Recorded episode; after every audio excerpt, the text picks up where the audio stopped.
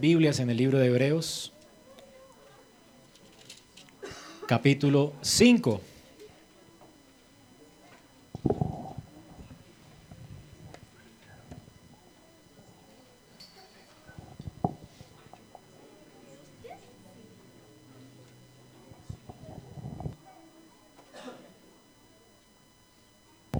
Vamos a orar a Dios. Señor, damos muchas gracias por tu palabra.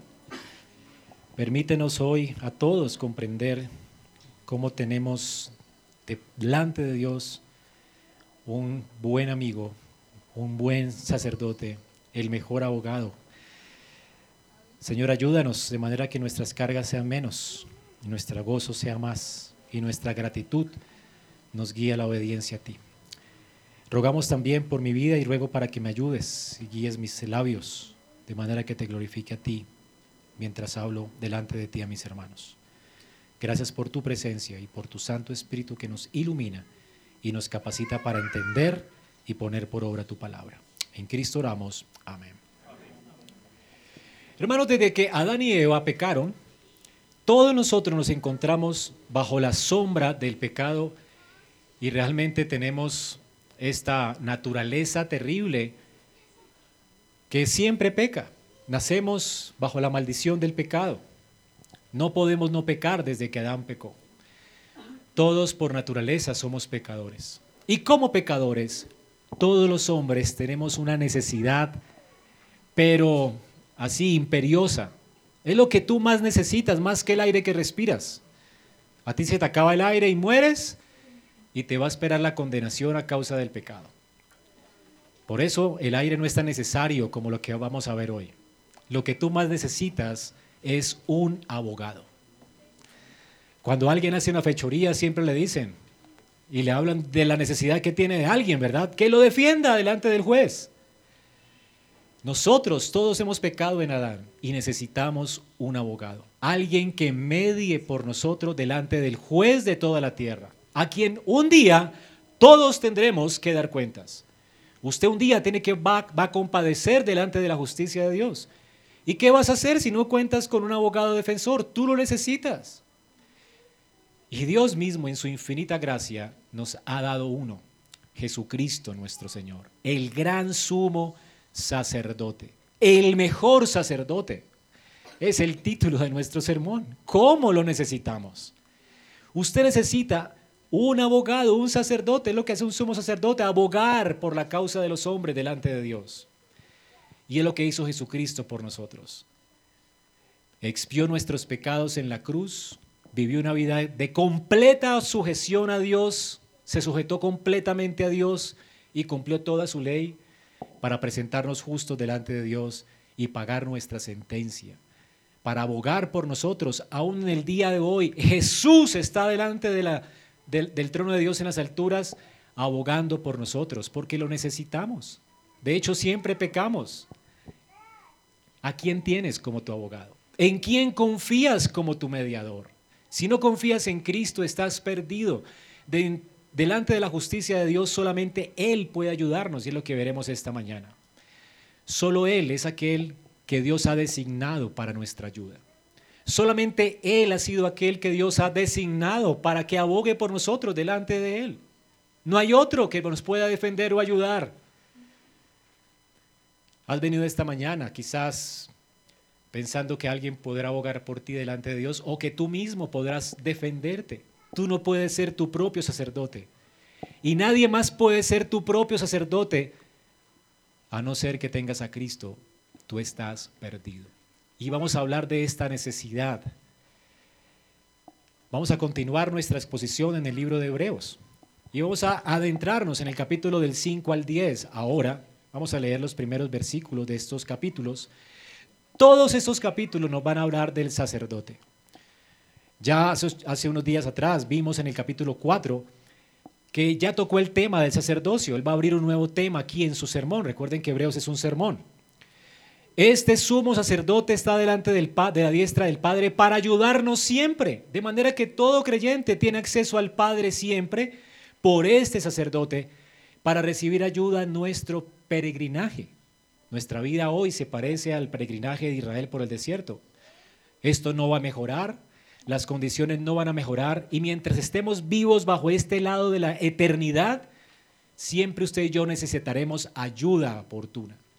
Y el abogado que tenemos nos ha abierto camino para buscar ayuda oportuna siempre. Siempre la necesitaremos y siempre la, tendremos, la tendremos para no apostatar, para no desfallecer en nuestra profesión de fe, para poder caminar firmes hasta que lleguemos al reposo eterno. Un día habrá reposo. Un día no tendremos que, nada nos va a poder arrebatar nuestra fe, porque no tendremos amenazas. Ni el corazón, ni Satanás, ni el mundo amenazarán arrebatar nuestra fe. Nada nos podrá quitar a Cristo cuando entremos en reposo. Pero entre el reposo y esta vida está un desierto. Y en el desierto necesitamos este abogado. Y ya el autor nos ha dicho esto. Ahora lo que nos va a decir para introducir el tema de Jesucristo como sacerdote, Él nos va a hablar de cómo Jesús fue ordenado sacerdote. Si Dios no hubiera escogido a Jesús, si Él no hubiese sido ordenado como sacerdote, no tendríamos esperanza. Usted y yo necesitamos esta mañana entender que efectivamente Dios nos ha provisto un abogado, un abogado defensor. Y por eso tenemos esperanza de vida eterna y por eso podemos tener esperanza de acercarnos siempre al trono de la gracia para hallar oportuno socorro.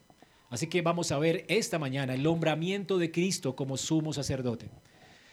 Él es el mejor sacerdote. Vamos a leerlo en Hebreos 5, del 1 al 10. Dice así la palabra de Dios.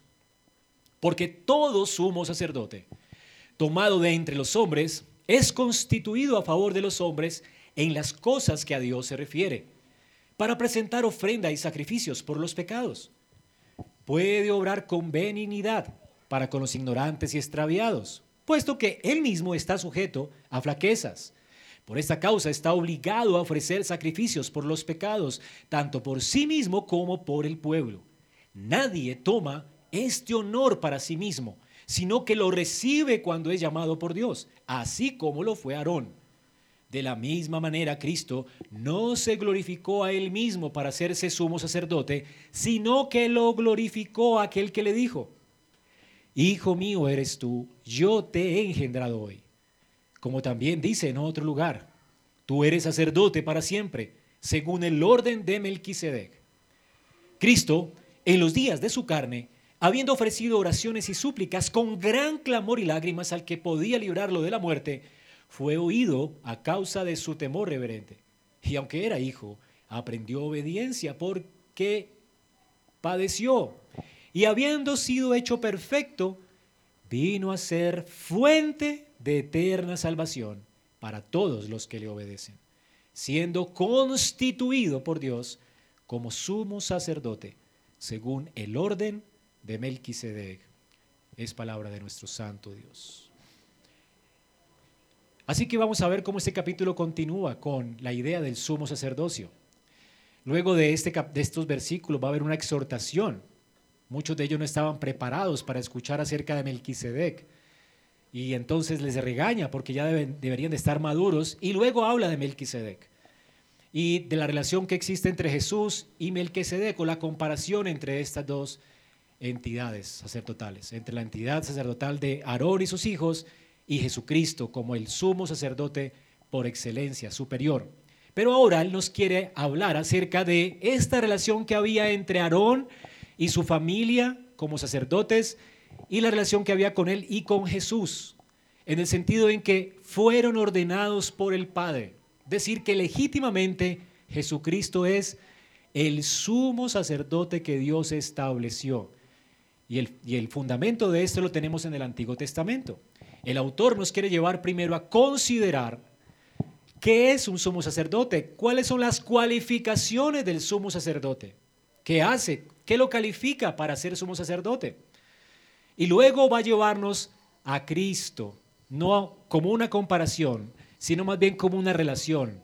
Cristo cumple con todas las cualificaciones para ser nuestro sacerdote. Usted puede estar tranquilo, hermano. Usted tiene a alguien que aboga por usted en el cielo, es la idea del autor. Y usted debería saber esto, después viene la exhortación. Muchas veces estamos queriendo tirar la toalla, muchos están intentando pelear en sus fuerzas con el pecado. Muchos están hoy llevando cargas que no te tendrían por qué llevar. Cuando tenemos un gran sumo sacerdote que quiere llevar nuestras cargas, que quiere limpiarnos del pecado, que quiere ayudarnos en nuestra debilidad. No tienes por qué estar como estás hoy, sin gozo, sin frutos, viviendo de una forma tan indigna como cristiano, cuando tienes a alguien tan poderoso como Cristo abogando por ti delante del, delante del Padre en el cielo. No hay cosa más extraordinaria que tener a Cristo como nuestro abogado, como nuestro amigo. Y es lo que vamos a ver en esta mañana. Dividiré mi sermón en dos puntos. Entonces, el oficio típico del sacerdote en el Antiguo Testamento y nuestro perfecto sacerdote hoy. Hablo del servicio típico del sumo sacerdote porque era una sombra de Cristo. Por supuesto, el, el antitipo, la realidad que anticipaba el sumo sacerdocio arónico es superior en todo sentido. La realidad siempre es mejor. Tú ves la sombra de la mano, pero cuando tú ves la mano, pues es increíble la mano, ¿verdad? El funcionamiento y todo. La sombra no nos dice algo, pero no lo dice todo. Así que vamos a ver cómo Dios estableció el sacerdocio arónico como una sombra de la realidad que vendría y cómo la realidad en realidad supera la sombra con creces. Jesús es el mejor sacerdote con el que tú cuentas. De manera que puedes acceder siempre al trono de la, de la gracia para hallar socorro. Y tienes motivos para estar feliz y tranquilo y vivir una vida bienaventurada y feliz en este, en este mundo. Vamos a ver entonces, en primer lugar, el oficio típico del sumo sacerdote. De los versículos 1 al 4, el autor nos permite considerar cuáles son, cuáles eran las cualidades del sumo sacerdote. Y hay dos que saltan a la vista y que se repiten, de hecho, después cuando veamos la realidad en Cristo. El oficio típico del sumo sacerdote tenía que tener dos cualidades. En primer lugar, debía ser capaz de simpatizar con el pueblo que representaba. Tenía que simpatizar con el pueblo para poder ser el abogado. Un abogado tiene que simpatizar con la gente que representa. Hay personas que están en otro país y de repente hacen algo y, cometen una infracción y lo, lo, para la policía de otro país y en medio de con el traductor de Google le dice cometiste una infracción para la cárcel. Necesitas un abogado. Y de repente viene, un abogado que no habla tu idioma, no te conoce, no conoce tu situación y dice, mire, el Estado le va a proveer uno para que te lo defienda. ¿Confiaría usted en él? Si no puede hablar con él, ¿Cómo le vas a contar tu caso? Va a ser difícil que te comprenda y además si estás en un país ajeno, seguramente no va a abogar por ti como debería. Tú necesitas a alguien cortado con tu misma tijera. Un colombianito en un país extranjero tal vez sería lo mejor, que hablara tu idioma, que te comprendiera y que estuviera dispuesto a meter las manos en el fuego para sacarte del lío. ¿O no? Bueno, esto es lo que Jesús ha hecho y lo que debían hacer los sacerdotes simpatizar con el pueblo. Y en segundo lugar, debía ser designado por Dios para este oficio. Dios nos ha dado un sacerdocio. Desde el antiguo pacto, Dios fue el que estableció este oficio para ayudarnos. Amados hermanos, Dios no es una deidad airada que está enviando fuego y ya nos va a consumir. Y de repente viene Jesús diciendo, no, Padre, no, por favor, detén tu ira. No, ese no es el Dios de la Biblia. El Dios de la Biblia nos amó desde antes de la fundación del mundo, aun siendo pecadores, y fue Él quien decidió quién podría abogar por nuestra causa delante de Él para que la gloria sea solo de Él. Él es el que elige nuestro abogado. Él sabe nuestra necesidad, Él nos creó y como creador conoce lo que necesitamos. Y a quien necesitamos es a Cristo y solo a Cristo. Y por eso fue Él quien designó el sacerdocio levítico. No otro, Dios fue el que hizo esto. Así que vamos a ver estas dos cosas más ampliamente mientras leemos y explicamos la palabra de Dios. En primer lugar, veamos cómo el texto nos dice que el sacerdote que Dios estableció para abogar por nuestra causa debía simpatizar con el pueblo que representa. Dice aquí que el sacerdote debía ser tomado de entre los hombres todo sumo sacerdote, no algunos, todo sumo sacerdote debía ser tomado de entre los hombres. Y esto es importante porque algunos hoy piensan que los ángeles puede abogar, puede abogar, un ángel puede abogar por su causa. Y tienen a los ángeles como mediadores. Le sirven agüita al ángel, hablan con los ángeles como si el ángel pudiera hacer algo por ti. No, Dios estableció que solo un hombre puede hacer algo por ti. Solo alguien igual que tú. Tú no puedes hablar con un ángel. Ni siquiera los puedes ver como para dialogar con ellos. Nunca lo verás. Y si has visto uno, lo siento, pero posiblemente es tu imaginación o alguna manifestación satánica, diabólica, porque no se aparecen normalmente a los hombres. Hermanos, ellos están puestos para traer muchas veces noticias, pero ya lo hicieron y ya tenemos todo el Evangelio en la Biblia. Ellos no pueden abogar por nosotros, ni charlar con nosotros, ni conversar con nosotros, ni nos conocen. No son hombres. Tampoco lo puede hacer una estatua de madera. Muchas veces la gente hace una cosa, ¿verdad? Una penca de sábila y piensa que va a abogar por ellos delante de Dios y colocan toda su confianza en un muñeco que ellos mismos fabricaron o en ellos mismos. Tú no puedes abogar delante de Dios por ti. Dios es quien lo designa y es tomado de los hombres. Tiene que ser completamente hombre para poder estar dispuesto a abogar en favor de los hombres delante de Dios. Y noten que es un hombre que aboga en favor de los hombres delante de Dios. Es la tarea del sumo sacerdote. Aquí nos está indicando que Dios estableció este oficio con el propósito de que la persona que Dios escoge de entre los hombres o designa de entre los hombres abogue por nuestra causa. Es decir, hermanos, Dios no necesita abogado. Cuando decimos que el sumo sacerdote es un mediador entre Dios y los hombres, no decimos que Él es un mediador en el sentido de que Él es alguien que aboga por Dios delante de nosotros. No, Dios no necesita un abogado. Dios no ha hecho nada con nosotros. Dios nunca ha, sido injusto. Dios no ha cometido infracciones. Dios es completamente y perfectamente santo. Nunca comete injusticia. Dios habita en la hermosura de su santidad. Quien necesita abogado eres tú. Tú es, el que estás en problemas por tus pecados. De manera que el que Dios escoge debe abogar delante de él por los hombres. Así que tiene una sola vía este oficio. Presenta delante de Dios nuestra causa para abogar por nosotros delante de Dios. Es en ese sentido entonces que el sacerdote solo era un oficio de una sola vía hacia Dios. Intercedía delante de Dios por los hombres, es lo que nos dice el texto. El sacerdote, noten, dice que, ¿qué hacía cuando abogaba? Venía para presentar ofrendas y sacrificios por los pecados o que la forma de abogar por nosotros era presentando ofrendas y sacrificio por nuestros pecados. Le decía el Padre, ellos merecen morir. Es lo que hacía Aarón. Señor, el pueblo merece morir, merece la muerte porque han pecado, han cometido infracción contra la ley. Merecen tu ira y tu indignación. Señor, aparta tu ira sobre ellos. Confieso el pecado. Mira este sustituto que tú has provisto. Confiamos en el, en el, en el próximo que habrá de venir, en ese sacrificio próximo que vendrá, que es Jesucristo, confiamos en tu provisión. Señor, gracias por colocar tus pecados en Él. Este sacrificio de expiación es por el pecado de ellos.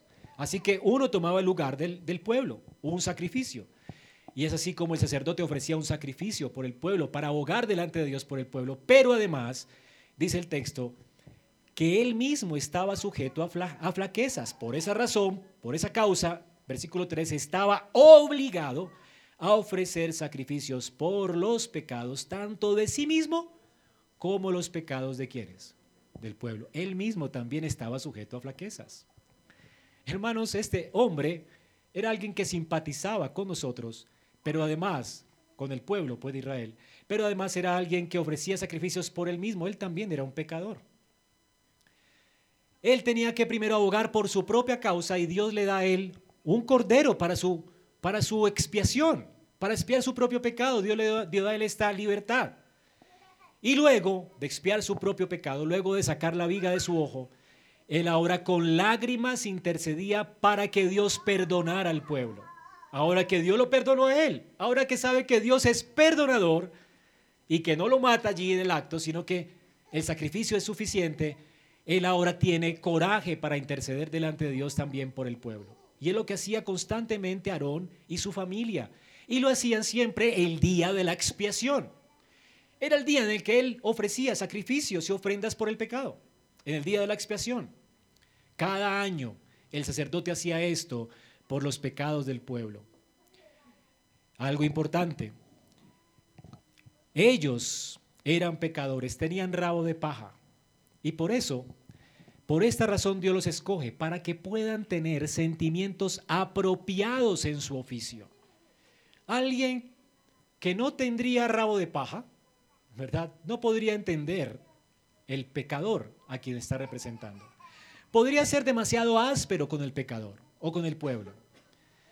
Como que el pueblo pecó, Señor, para como los fariseos, ¿verdad? Que no pensaban que necesitaban expiación para ellos mismos. Ellos estaban como por encima de la ley, se pensaban así, engañados, ¿verdad?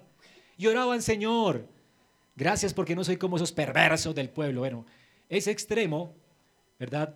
Dios lo subsanaba cuando el sacerdote hacía expiación por el pecado de él mismo. ¿Qué es lo que Jesús nos dice? Primero saca la viga de tu propio ojo antes de juzgar a tu hermano.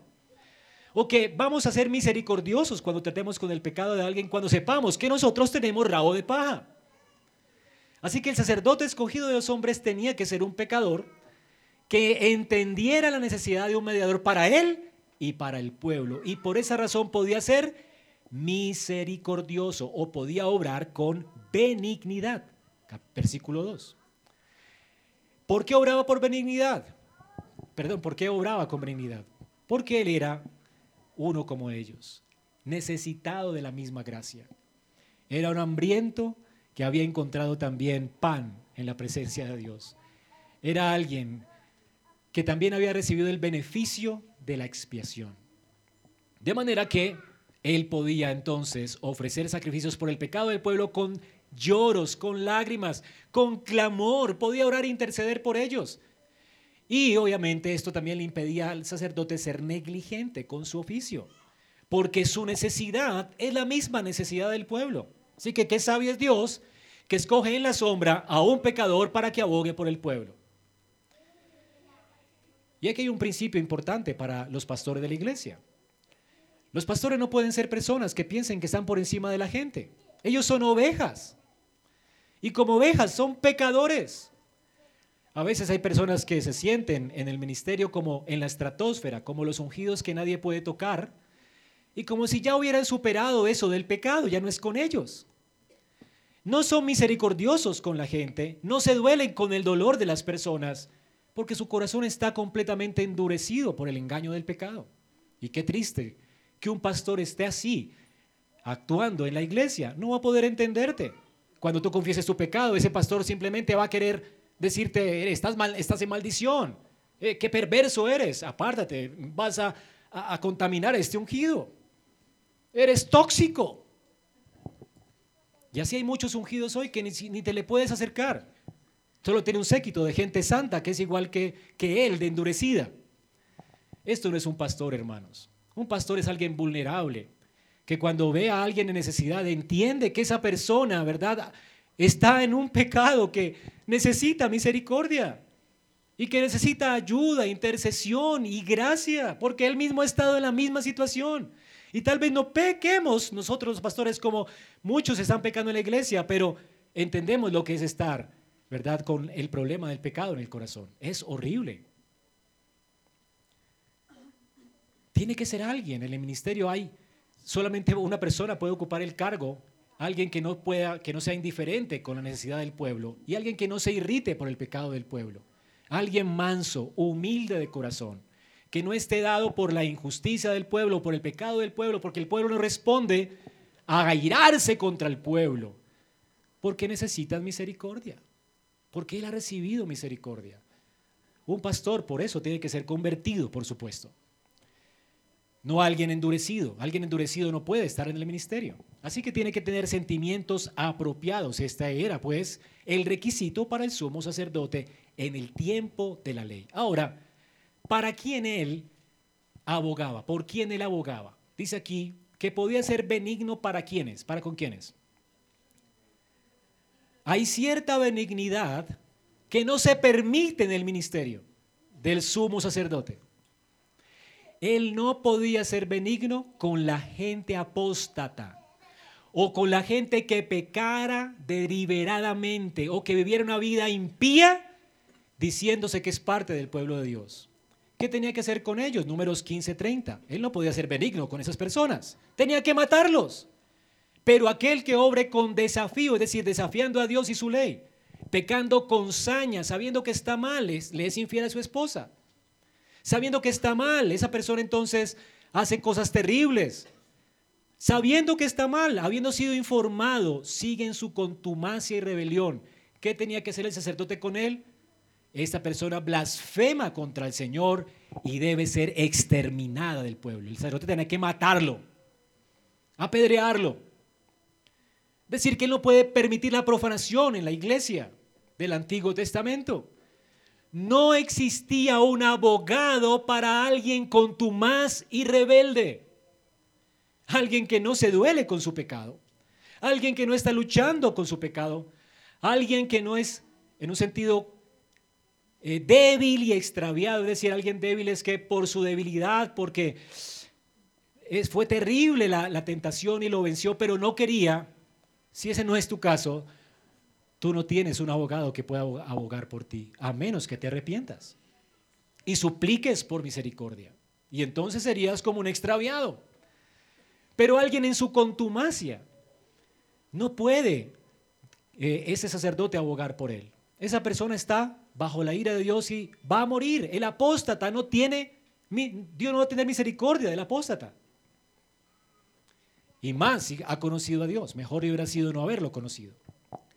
Así que vemos entonces la simpatía que las personas que oficiaban en, el oficio de sumos sacerdotes tenían que tener con el pueblo. Pero la simpatía hasta un punto. Ellos no ofrecían sacrificio de expiación por los pecados de todo el mundo. Ojo con eso. Ofrecían. No es la expiación universal de la que habla la Iglesia Católica Romana. Ah, si es asesino, si es adúltero, si es borracho, afeminado, homosexual. Y entonces Cristo también murió por él. No, Él no es abogado de personas que viven en su contumacia, ofendiendo a Dios con su pecado. Marchando en desfiles de orgullo gay, sintiéndose orgullosos por su maldad y por su injusticia. Sintiéndose hombres porque le son infieles a sus esposas o feministas porque tienen muchos maridos.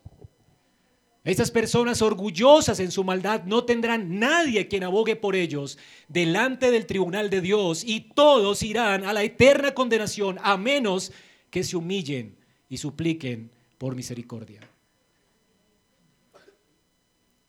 Todo pecador puede alcanzar misericordia, pero Cristo solamente abogar por aquel que se humilla, por el que se humilla entonces sería extraviado. Pero no califica si alguien está viviendo en su pecado feliz y se siente orgulloso de él. Tú estás en problemas si es tu condición en este momento y necesitas gracia para que tu corazón hoy sea ablandado y puedas venir a la salvación que es por la fe en Cristo. En segundo lugar, no solamente era simpático con el pueblo, también debía ser designado por Dios para ejercer el ministerio. Dice la escritura, nadie toma este honor para sí mismo, sino que lo recibe cuando es llamado por Dios, así como lo fue Aarón. Aarón fue llamado por Dios, Aarón y su familia. ¿Y cómo sabemos que fue llamado por Dios? Bueno, porque Dios mismo le dijo a Moisés, ordena a Aarón y a sus hijos para el ministerio. Y solo Aarón puede ser el sumo sacerdote, nadie más. La familia de Aarón se enojó. Recordemos estos eh, personajes como Coré, Datán y Abiram. Estas personas se enojaron contra Moisés y dijeron, pero ¿cómo es posible que Dios, o sea, ustedes piensan que nos creemos el cuento de que Dios escogió a, a su hermano Aarón para, para ser el sacerdote? Es el único que puede, pues, ¿no? Nosotros también podemos. Y entonces ellos se iban a poner las vestiduras, iban a oficiar y de repente la, la tierra se abre y los traga a ellos y a todas las personas que los seguían. Porque las personas los estaban promoviendo. Sí, sí, no Aarón, no Aarón. Sí, sí, sí. Core, core. Estaba levantando un mediador diferente. Tú no puedes levantar un mediador diferente a menos que Dios lo ponga. Solo el que Dios puso es el único que te sirve, no otro. Tiene que ser hombre, pero puesto por Dios. Era un hombre como nosotros, un varón, como los varones de esta iglesia. No una mujer, nunca abogó una mujer por el pecado de Israel. Un hombre de la familia de Aarón solamente. Y no podía ser otra persona. Dios juzga a estas personas y los mata como un precedente de que si tú pones tu esperanza en otro y levantas otro, promueves otro o te promueves a ti mismo, tú estás en problemas, estás bajo la ira de Dios. ¿Comprendes esto? Hay algunas personas que les parece lindo colocar a la Virgen María. Ella no tiene la culpa, por supuesto. Pero la ponen como mediadora, como intercesora. Estas personas que ponen a María como su intercesora están bajo la ira de Dios. Dios no acepta a María. María está en los mismos términos que tú y que yo. Es pecadora, ella misma oró, Señor. He aquí tu sierva. Ten misericordia. Era una mujer necesitada de misericordia, de gracia como tú y como yo. Una mujer que honramos en la iglesia cristiana porque fue la madre de nuestro Salvador. Pero es solamente una mujer, no una mediadora. Si tú tienes a María como mediadora, estás en problemas. Cuando te presentes delante de Dios, Dios te dirá, nunca la puse a ella. Juré que sería solo Cristo, solo mi hijo. No María irás a la condenación. Tampoco podrás promoverte tú mismo ni promover a otro. No importa que tú lo promuevas, no importa que te autopromuevas, no puede ser otro a menos que Dios lo haya escogido. Y para muestra de un botón, Dios hace que todas las tribus de Israel traigan varas secas, aún la tribu de Aarón. Y en presencia de él fueron puestas esas varas secas. Y la única vara que floreció fue la de Aarón. Dios vindicando su ministerio, diciendo en presencia y, a los ojos de todo Israel que la única esperanza de Israel está en el sacerdocio de Aarón. Solo Dios va a escuchar a Israel por su mediación. Solo Dios tendrá misericordia de Israel por los sacrificios que Él ofrece a Dios. Nadie puede ocupar este cargo a menos que Dios lo haya llamado como lo fue Aarón. En Ezequiel del 8 al 10 leemos cómo la casa de Dios fue profanada por sacerdotes que nunca fueron llamados por Dios. De hecho, en el tiempo de Jesús no había gloria en el tabernáculo porque eran promocionados políticamente y eran tan duros con el pueblo, ¿verdad? Ni siquiera intercedían por el pueblo, lo explotaban. Hicieron de la religión un negocio. No tenía misericordia de las personas. Tal era el sumo sacerdote que estaba en el tiempo de Jesús oficiando ese tabernáculo. Qué tristeza, profanando la casa de Dios. Alguien que no cumplía con la característica, con el carácter, la cualidad de Aarón, que no podía compadecerse del pueblo. Y alguien que estaba allí por el dinero, promocionado por el pueblo, apoyado por el pueblo, que también estaba bajo perdición. Y esto es un principio también para nosotros hoy, hermanos. Dios hoy sigue llamando gente al ministerio.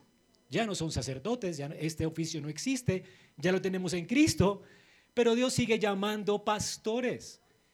Y la Biblia nos dice que el llamamiento es algo interno, algo que Dios pone en el corazón de un hombre, un deseo que no puede apagar este hombre. Uno no puede deshacerse de ese llamamiento.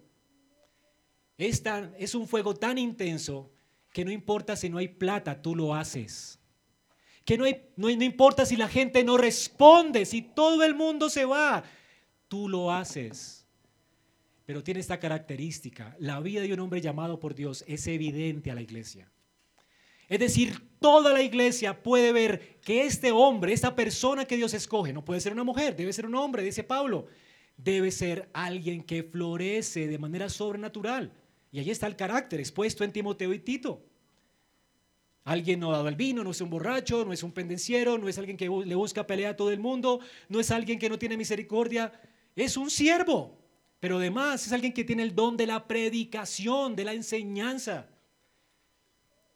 Es decir, y toda la iglesia lo puede ver. Y cuando la iglesia lo ve, lo que hace no es escogerlo o promoverlo, sino más bien decir, sí, este es el hombre que Dios ha llamado. Ha florecido como la vara de Aarón. No está en el ministerio por el dinero. No está aquí porque está buscando salir por del desvare. Todas las personas que buscan el ministerio por el desvare, porque están mal económicamente, son mercenarios del Evangelio. Y una iglesia que está gobernada por un hombre así realmente está bajo maldición. Qué tristeza. Imagínate si yo estuviera impulsado por el dinero. Pues no incomodaría a nadie porque los diezmos se me van. Pero hermanos, no me importa el dinero, me importa su alma. Si la iglesia no me paga, puedo trabajar, pero haré lo mismo porque tengo un llamado de Dios. Y no solamente lo siento yo, la iglesia que un día me ordenó al ministerio me reconoció. No fue una idea mía. Si no hubiera tenido, puede ser que yo piense que Dios me llamó, pero no tengo el don. La vara no florece. Nadie la entiende al hombre que, que predica. Pues no es llamado y punto. Qué bueno que todos tengan el llamamiento, pero es necesario que sea maestro, que sea apto para y maduro en la fe. Y, si la iglesia nota esto, pues es a esa a quien señalamos y a quien ordenamos el ministerio. Pero nadie puede entrar al ministerio, hermanos, motivado por el dinero, por estas cosas. De manera que esto nos lleva al segundo punto, nuestro sumo sacerdote, por excelencia.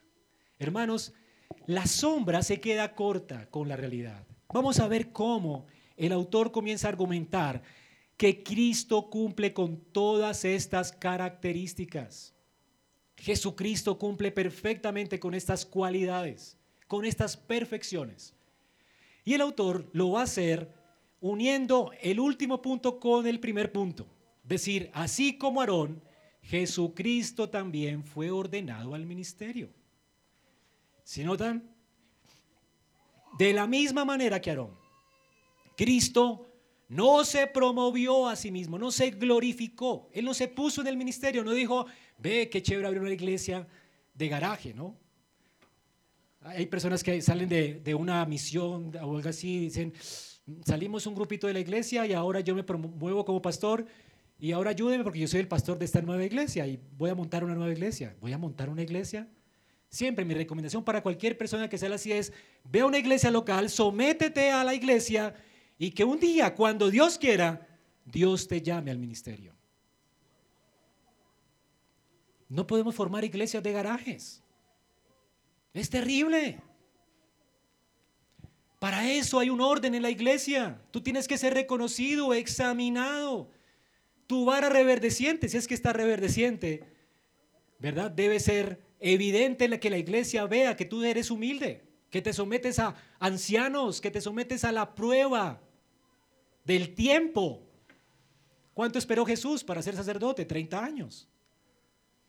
Así como Aarón, pues, el Hijo de Dios también, dice aquí, no se promovió a sí mismo. Él mismo no se promovió para hacerse sumo sacerdote, sino que lo glorificó el que le dijo. ¿Quién lo promovió? El Padre. El Padre. El Padre promovió su ministerio, no el Hijo. Dice aquí, Cristo fue promovido por el Padre cuando el Padre dijo, y ahora hay dos textos de prueba. El Salmo 2, Hijo mío eres tú, yo te he engendrado hoy. Como también dice en otro pasaje, en el Salmo 10, 110, perdón, tú eres sacerdote para siempre según el orden de Melquisedec. En primer lugar, nuestro perfecto sumo sacerdote cumple con la primera o la segunda cualidad que vimos de Aarón. ¿Cuál era? ordenado por Dios, seleccionado por Dios, llamado por Dios. Así que él va a comenzar aquí a la inversa, llamado por Dios. Y es apropiado que comience con este argumento, porque muchos que estaban escuchando esta carta debían estarse preguntando, noten que hay un, hay un verbo interesante aquí en el versículo 1, porque todo somos sacerdote tomado entre los hombres es constituido, es constituido, verbo presente. Lo que quiere decir es que para ese momento que se escribió Hebreos, el templo estaba funcionando. No era constituido, es constituido ahora, en este tiempo. O sea que todavía había un sumo sacerdote en el templo. La pregunta de los hermanos de la iglesia es, ¿estamos que abandonamos la fe porque esto es muy difícil ser cristiano? Y es más chévere ir allá, y además tenemos un sumo sacerdote, y quién sabe si Jesús es sumo sacerdote. Él no es de la familia de Aarón. Él no viene de un linaje real, tal vez, no sé. ¿Quién es Él? Y esto era difícil porque ¿qué había establecido Dios? Solo Aarón, solo Aarón y su familia. Pero hay un punto aquí importante, ¿ok? Porque en el Salmo 110 Dios dice que Él juró. Cuando Dios ordenó a Aarón, Dios nunca juró que Aarón sería sacerdote para siempre. Es decir, que el sacerdocio arónico era temporal. El que estaba en vigor en ese momento cuando se escribió Hebreos lo que está diciendo el autor es, el sacerdocio en el que ustedes quieren poner su esperanza era temporal, mis hermanos. Dios había jurado solamente que establecería un sacerdote eterno, Cristo, solamente Él, el ungido de Dios, el eterno Hijo de Dios, no otro. Qué misericordia la del Señor. Noten que no lo hizo después de la destrucción del templo. No lo hizo después de la destrucción del templo. Porque bueno, a veces Dios destruye una iglesia y uno no quiere retirarse de una iglesia en apostasía y Dios la destruye y uno no tiene para dónde irse y uno dice, bueno, pues tocó, tocó ir a esa iglesia, ¿no? Tocó hacerse cristiano. Dios quiso darle la oportunidad a Israel de salir voluntariamente de la apostasía y de dejar de seguir poniendo su esperanza en un sacerdote que era una sombra para poner su esperanza en el Cristo que Dios ungió antes de la destrucción del templo. Qué misericordia, ¿verdad? Es decir, que antes de que Dios castigue con vara, como lo hizo en el año 70, cuando el templo fue destruido, para nunca levantarse más, antes de eso, Dios le da yo la posibilidad de libertad salir. Y lo hace a través de este hombre con argumentos bíblicos. ¿Cómo sabemos que Jesús es el sacerdote? ¿Cómo sabemos que Él fue el que Dios ordenó? Primero, ya estaba profetizado. ¿Saben qué? Cumplió con las características del sacerdote. ¿Saben qué? Él tenía que ser qué? Hombre. ¿Y qué dice? Mi hijo eres tú, yo te he engendrado hoy. El Salmo 2 habla del, de Cristo siendo engendrado por el Padre, es decir, en su encarnación, en los días de su carne. Él va a ser hombre. Y Dios había dicho del Hijo eterno, del Rey eterno, que ese Rey iba a hacerse hombre, iba a ser engendrado en, en el vientre de una virgen. Está hablando aquí del engendramiento de Jesús. Jesús va a ser engendrado y a Él se deben someter los pueblos. Él iba a ser rey y por supuesto, muchos en Israel esperaban un rey. Efectivamente, Jesús, según Mateo, nació de la familia de David. Por punta y punta, por mamá y papá. Pero el punto es que, y el sacerdocio, y luego entonces nos dice, primero el primer requisito, nació en la carne. ¿Ok? Lo segundo, no solamente nació en la carne, sino que también Dios lo ordenó con un juramento como sacerdote antes de la encarnación. Vean lo que sigue. En el versículo siguiente, Salmo 114. Señor, Él ha jurado, el Señor ha jurado, el Señor ha jurado y no se retractará, no se va a echar para atrás el Padre. Él hizo un juramento y es imposible que Dios mienta. Ese juramento nunca lo hizo Jesús cuando estableció a Aarón como sumo sacerdote. Nunca. Es decir, que era temporal. Dios no se comprometió para dejar a Aarón siempre, eternamente en el oficio. No hay, no hay tal cosa como una sucesión de sacerdotes en la historia humana. Llegó Cristo y se acabó. ¿Comprendes? Por eso el Papa de Roma está en cabeza de una iglesia que está bajo maldición y en apostasía porque él no puede ser el sumo pontífice de la fe de nadie.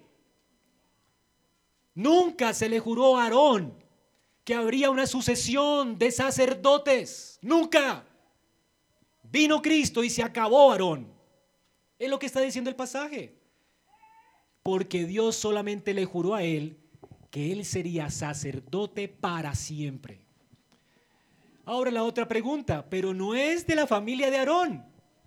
No nació de una virgen de la familia de Aarón. La respuesta es que Aarón era una sombra. Él es de un orden diferente. Y para que sepas que es de un orden diferente, esto va a ser explicado más adelante. Lo que significa nacer, más bien, venir del orden de Melquisedec. El autor va a dejarlo para después porque primero nos va a regañar. ¿Ok? Entonces, soporten el regaño dentro de ocho días y después les explico lo de Melquisedec. Pero lo importante aquí es que es de un orden diferente al orden de Aarón.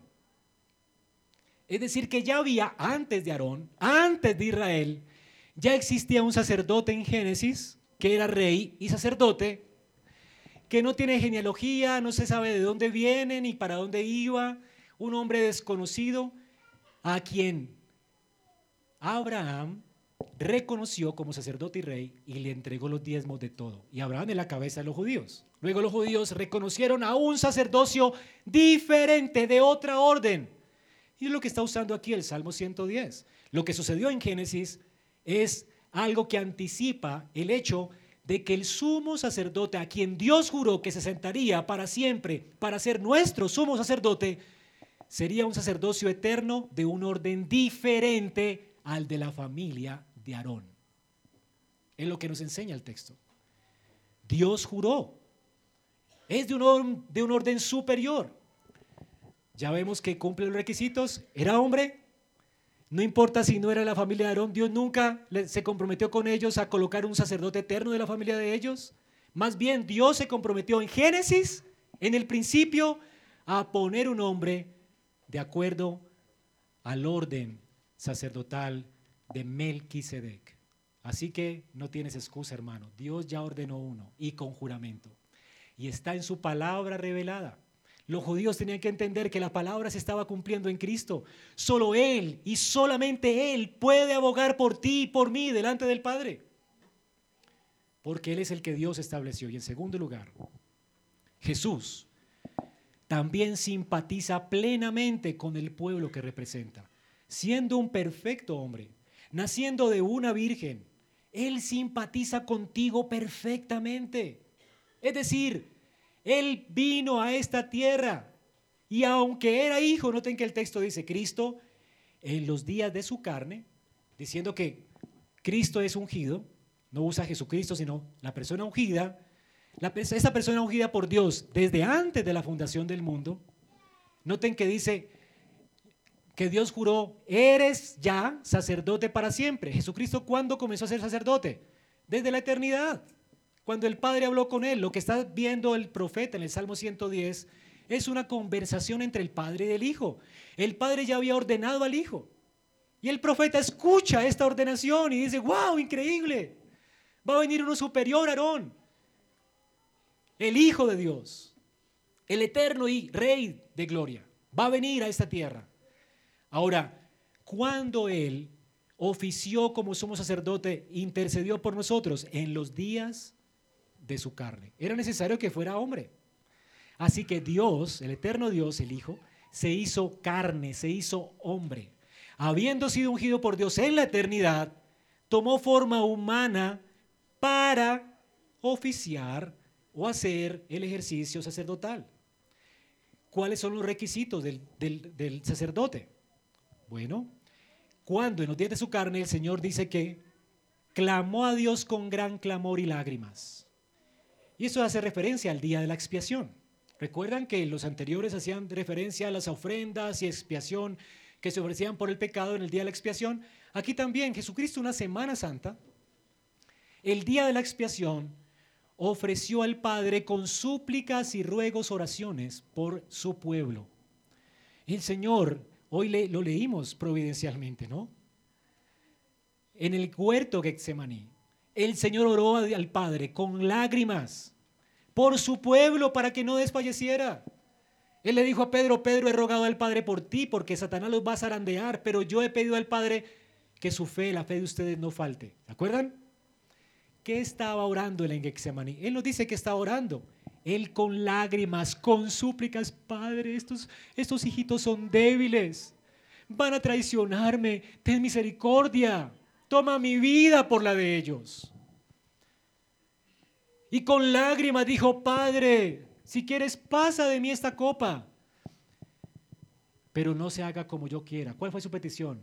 Que se haga tu voluntad, Padre. Y la voluntad del Padre desde la eternidad siempre fue condenar al Hijo para salvar a su pueblo. Y el Padre lo, escuchó por causa de su temor reverente. El Padre hizo lo que quiso. Lo entregó a sus adversarios. Toda la ira de Dios fue sobre el Hijo. Toda la ira. Él bebió la copa de la ira hasta sus cimientos, hasta sus heces más profundas. Tenemos un sumo sacerdote que nos puede entender perfectamente. ¿Sabes lo que es estar bajo la ira de Dios? Tú nunca lo sabrás. Él sí lo sabe. Él lo estuvo para que tú nunca la gustes. Él bebió la copa de la ira para que tú bebas hoy aquí en esta cena la copa de la bendición, para que sepas que tú eres bendito del Padre. Pero además dice él que con lágrimas todo el tiempo en su peregrinación, en los días de su carne, fue oído a causa de su temor reverente. Aunque era hijo, en los días de su carne, aunque era hijo, aprendió obediencia por lo que padeció. Aunque era hijo, esto es increíble. Tú podrías decir, ah, no, pues que es Jesús, ¿verdad? Con razón él hizo lo que hizo. No, aunque era hijo, Dios no escatimó a su hijo. La razón por la que Dios escucha al Hijo y escuchó al Hijo y lo sigue escuchando hoy fue por su perfecta obediencia, por su temor reverente. Dios jamás, grábate esto, jamás va a escuchar un pecador, jamás. Dios es infinitamente santo. Y dice el Salmo 5.5 que Él abomina a los pecadores. Dios siente náuseas cuando un pecador se acerca a Él. Y Él tiene que castigar a ese pecador, no escucharlo. Le provocamos a ira. Dios trató igual al Hijo. Lo trató como un hombre. Para poder que el Hijo fuera escuchado siempre por Dios, tenía que perfectamente obedecer al Padre, si no, nunca hubiera sido escuchado. ¿Comprendes eso? Esto nos habla de la impecabilidad del Hijo. Nunca pecó. Él estuvo en las mismas circunstancias nuestras, no tenía ventaja, porque nunca iba a ser escuchado si no obedecía, no tenía ventajas, aunque era hijo, aprendió a obedecer en medio de las circunstancias que vivimos nosotros. Él perdió amigos como tú los has perdido y seguía siendo obediente al Padre. Nunca se retractó de seguir y servir al Padre. Él perdió todo lo que tenía en su vida. Sus amigos lo abandonaron, le traicionaron sus más íntimos amigos. Sin embargo, nunca dejó de obedecer al Padre. Siempre hizo su voluntad.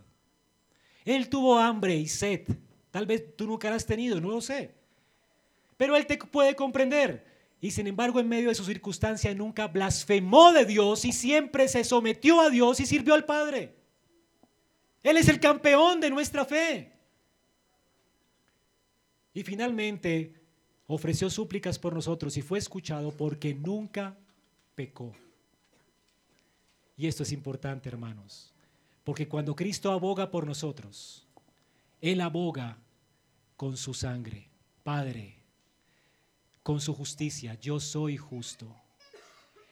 Impútales, acredítales mi justicia. Y por esa razón Él es autor de eterna salvación a los que le obedecen. Él es el autor de la salvación porque Él es el que nos imputa la justicia que no tenemos. La pone a nuestra cuenta. Él es el justo. Padre, míralos en mí. Yo los escondo bajo mis alas. Y en Getsemaní, antes de Getsemaní, en la Santa Cena, estaba orando por los discípulos. En, Padre, por favor, guárdalos en tu palabra. Van a fallar, van a pecar, van a tropezar, pero Señor, mira, yo he cumplido con toda justicia. No mires sus pecados, mírame a mí, Padre. Y el padre diría, bueno, ¿y quién paga? Y él se enrostró y dijo, yo voy a la cruz, Padre. Yo, yo tomaré todo el infierno por ellos, para que nunca, nunca vengan a condenación jamás. Esto es lo que hizo Cristo por ti. Tomó la copa amarga para que tú seas bendito de Dios en él. Justicia de Dios en él. Esto es algo increíble.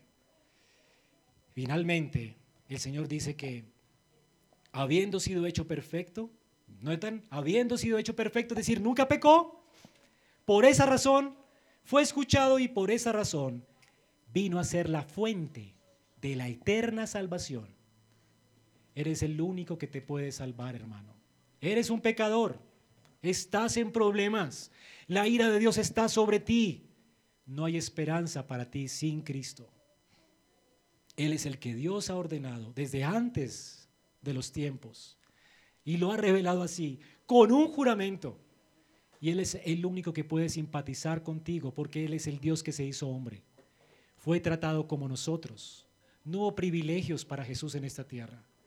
Él tuvo que depender de Dios como nosotros, orar a Dios como nosotros y solamente fue escuchado por Dios por su perfecta obediencia, como Dios lo espera de nosotros. Y entonces nosotros qué hacemos? Porque no somos obedientes. Dios nunca nos oye, entonces sí te oye. Por la perfecta obediencia de otro. Por eso es la fuente de eterna salvación. Él es la fuente de tu justicia. Él es la fuente de tu justificación. No hay condenación para ti. Dios te ve a ti santo. Por eso el saludo a las iglesias. Cuando Pablo le decía, a la iglesia de los Corintios, ¿verdad? A los santos y fieles. ¿Y por qué santos y fieles? Si estaban tropezando en sus pecados, por Cristo, porque estaban escondidos en Él. Pero noten esto, tienes que salir de aquí y entender una, una sola cosa nomás. Jesús no va a abogar por ti, a menos que seas parte de estas personas.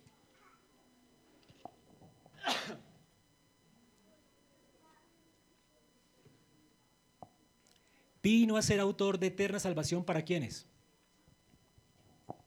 ¿Para quién fue constituido sumo sacerdote según el orden de Melquisedec?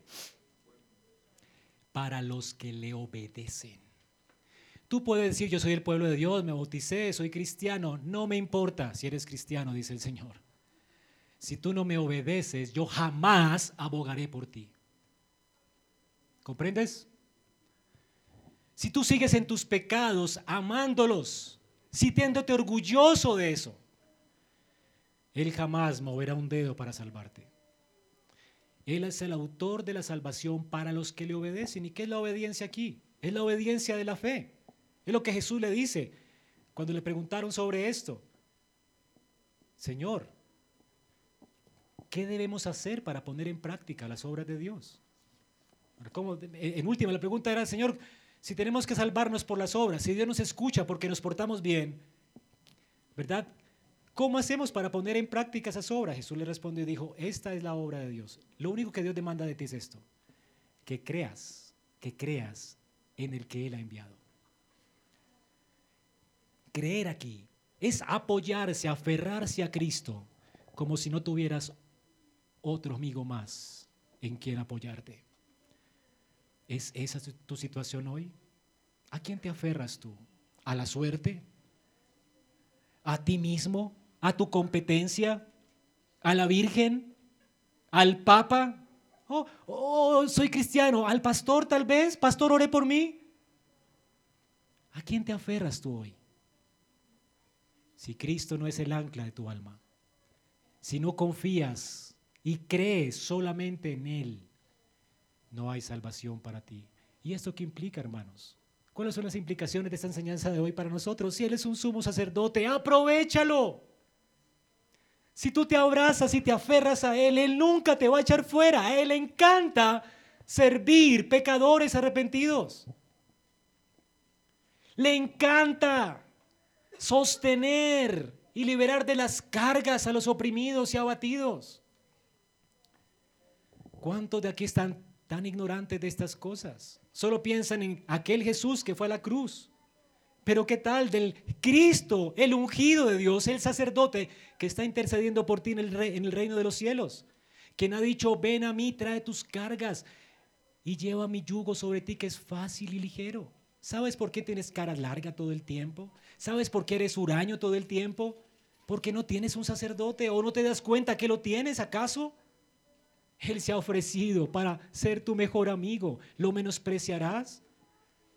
Tú puedes buscarle cada mañana para que tú puedas vivir para Dios en tu jornada.